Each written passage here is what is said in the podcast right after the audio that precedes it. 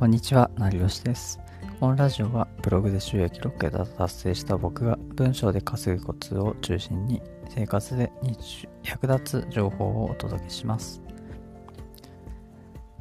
では早速、えーラジオの収録やっていこうと思います。で今日話すテーマは話がつまらない人の改善方法についてというテーマでお話ししていこうと思います。で、まあ今回は話って、まあ、実はそのあのまあライティングとか、まあ、ブログの執筆とかでも、ね、ちょっと使える、まあ、視点とかもあるんで、まあ、そういった執筆とかライティングの仕事してる人とかも、えー結構、まあ、役に立つ点っていうのはあるんじゃないかなと思うんで、まあ、そういった人も、ね、ぜひ最後まで聞いていただければと思います。では早速本題に入っていくんですけどその前にあの先に僕が以前したツイートを紹介させてください。では早速ツイートを読み上げていきます。話がつまらない人の改善方法について、わかりやすい例を交えて話す、表情や態度で感情を出す、ポジティブな方向性に持っていくこと、人は後ろ向きな話にはリアクションがしづらいです。YouTuber もそうだったけど、誰かの不評とかはやめるべきなんですよね。えというツイートでした。で、まあ、ここで言ってるように、その、まあ、結論としてその分かり話がそのつまらない人、まあ、自分の話がまあなんか、まあ、相手のそのリアクションとかから見てもなんか自分の話ってなんかつまらなくなってしまっているんじゃないかっていうふうに思ってる人は、まあ、ぜひこのこの、えーツイートで紹介した、えー点3つですね、えー分かりやすい例を交えて話すこと表情や態度で感情を出すことポジティブな方向性に持っていくこと、まあ、この3つを意識して、まあ、話すと自分の、え話し方っていうのは結構改善できるかなと思うんですね。で、これはまあ、ある種、まあ、テクニックのようなものなんですけど、まあ、これに交えて、あの、まあ、YouTuber とかも、あの結構誰かの不評をするような動画とか、まあ、なんか誰かの、ね、動画とかに対する意見とかを上げてる、まあ、レビューしてる動画とかって結構あると思うんですね。で基本的には僕はまあ昔から思っていたんですけど、まあ、そういった動画って多分あの伸びないと思うんですよね。その全体のそのチャンネルとかを見ても大抵そういう動画をまあ上げている人とかって結構まあそこまで伸びていない傾向があるんですよね。まあ、だからこそなんか YouTuber をまあやるんだったらまあそういったなんか誰かのまあ不評とかをする動画とかはまあできるだけ出さない方がいいんじゃないかなっていう話ですね。まあ、YouTuber とかまあブログとかでもそうなんですけど、まあ、あんまりその誰かのなんか失敗とかに関するなんか話とか、まああんまり否定するような話っていうのはできるだけ書いたり、まあ話さない方がいいんじゃないかなっていうふうにもちょっと思ったりしてるんですよね。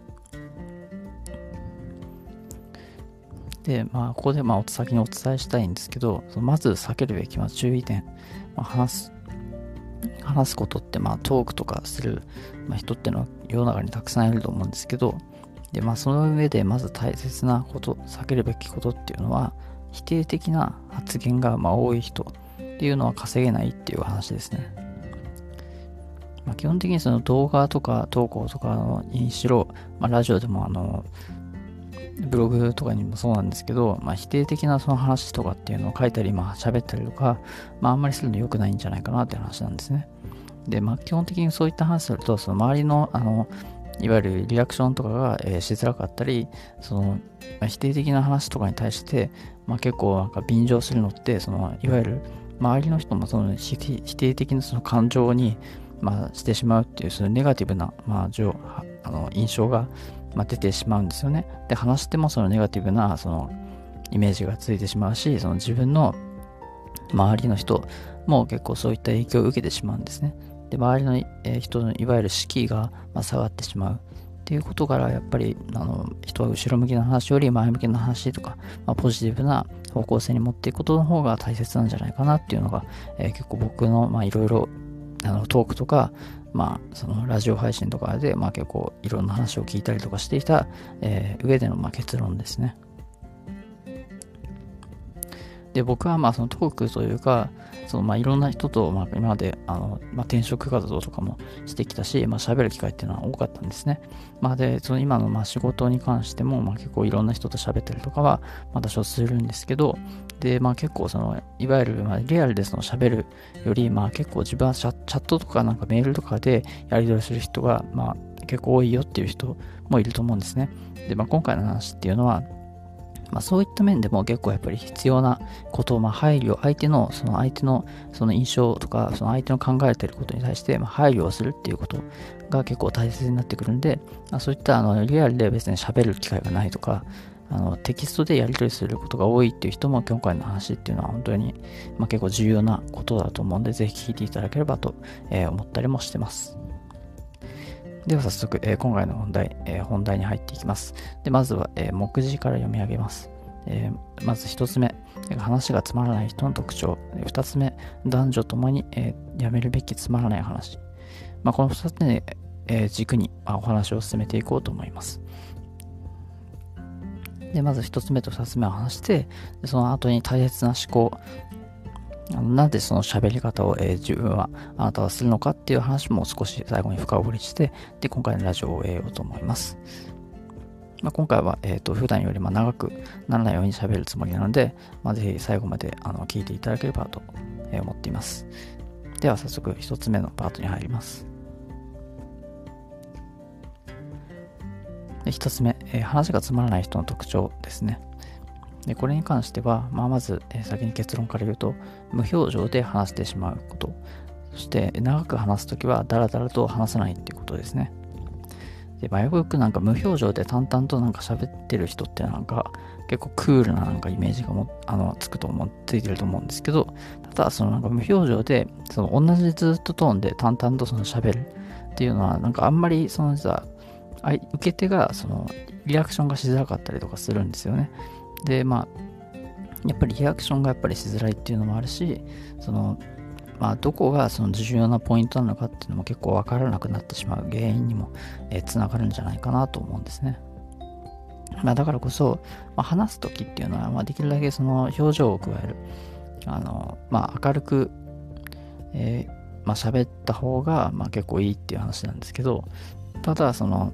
じゃあ明るく話すというのはテンションを高く、えー、して、まあ、話せばいいのかっていう、えー、話なんですけど、まあ、ちょっとそれでは語弊が、まあ、あるんですよね。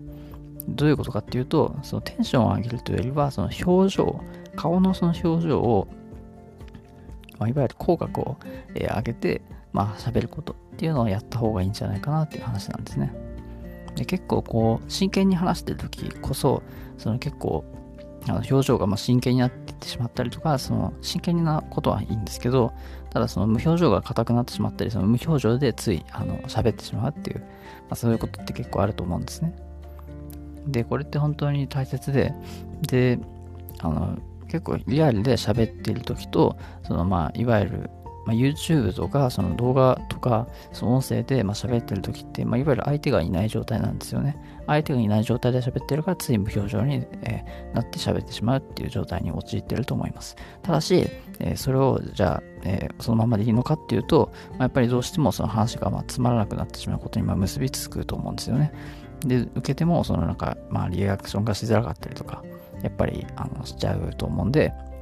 まあ、できるだけ表情を入れて喋った方が、受けてもま気持ちよく聞くことができるんじゃないかなっていう、え話ですね。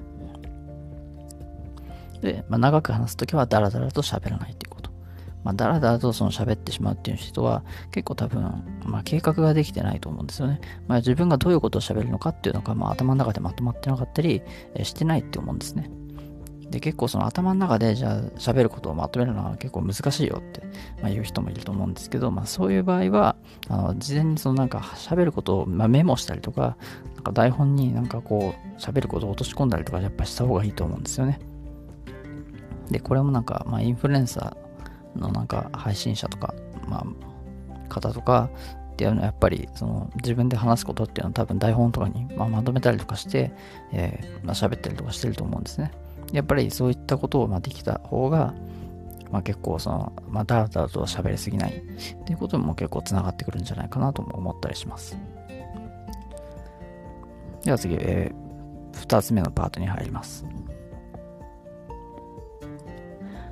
では、えー、その2なんですけど、えー、まあ、男女ともにやめるべきつまらない話ですね。まあ、これに関しては、まあ、上辺だけのまあ話をするということですね。上辺だけの話って、そのいわゆるなんか無難な話をするっていうことなんですよね。で、僕もその、やっぱりその初対面の人とかって、やっぱそんな深い話できないと思うんですよね。で今聞いてる人もそうだと思うんですけど、やっぱり深い話ができないからどうしても上辺だけの話になってしまう。っていう、え、状態もあると思います。ただし、そこはまあ、ある種勇気をその出して、まあ、結構その少し、まあ、少しだけその深い話を、していくっていう方が、まあ、相手はその自分のその意見をちゃんと主張しているっていう印象を持ってくれるんですね。でもしくはまた自分のそのことに対して、まあ、興味を持ってくれてるとかっていう印象もやっぱ持つと思うんで、まあ、実際に、まあ、そういう、まあ、相手のやっぱえー、まあ、考えを読んでその深い話を少し、深掘りしていくとかっていう方がやっぱり受け手の、まあ、意思を操れないしその、まあ、相手の印象とかっていうのも、変わってくると思うんですね。まあ、僕も過去にそのクラブハウスとかであの結構喋ったりとか、してたんですけどやっぱそこでやっぱ相手のその話をちゃんと聞いてで少しやっぱりなんか質問とかをやっぱどんどんしていくことによって、まあ、自然と深い話ってやっぱできるんじゃないかなっていうふうに思うんですね。で僕もそのあのいわゆるこうなんか深い話というかまあなんかいろいろなんか司会とか進行とかでいろいろまあ喋ったりとかその話をつないでいくっていうのはその得意じゃないんですね。まあ、得意じゃないんですけどその得意じゃないなりにその相手の話を聞いてで、その受け手の、まあ、意思を、まあ、できるだけ操るように、こう、まあ、自分で話え質問をしたりとか、まあ、誘導していくっていうのはやっぱり少し意識したりはしています。なので、まあ、自分はそんな話が得意じゃないっていう人も、やっぱりその受け手の意思を操るっていうぐらいに、まあ、気持ちで相手の話を聞いて、まあ、質問したりとか、えー、引き込んでいくっていうのが結構いいんじゃないかなと思ったりもします。で、もう一つ、あの会話のテンポがまあ悪いっていうのはちょっとつまらない話になってしまうんじゃないかなと思うんですね。で、会話のテンポっていうのは、その、いわゆるずっと淡々と喋っているっていうだけだと、まあ、テンポが悪いし、なんかつかみどころがいわゆるなくなってしまうんですよね。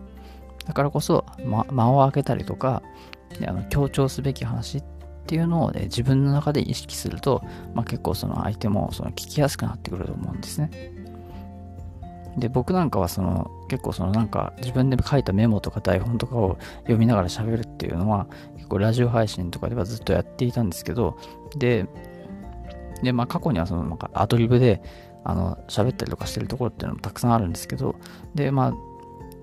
やっぱりそのいろいろその台本なしで喋らないとか、まあその喋ってる時に、えー、間を、えー、その区切りですね。なんかパート1とかパート2で喋るときに間を空けるとか、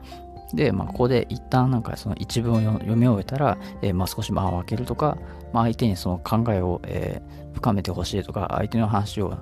相手のその話、話を聞いた人がその少し考える間があった方がいいっていう時は、えー、実は間を空けたりとか、そういう工夫とかって実は、え、したりとかしてます。で、やっぱり強調すべき話っていうのもやっぱり必要で、まあ、これはぜひあのここの部分は伝えてはいかないといけないっていう部分は、えー、わざとその強調して、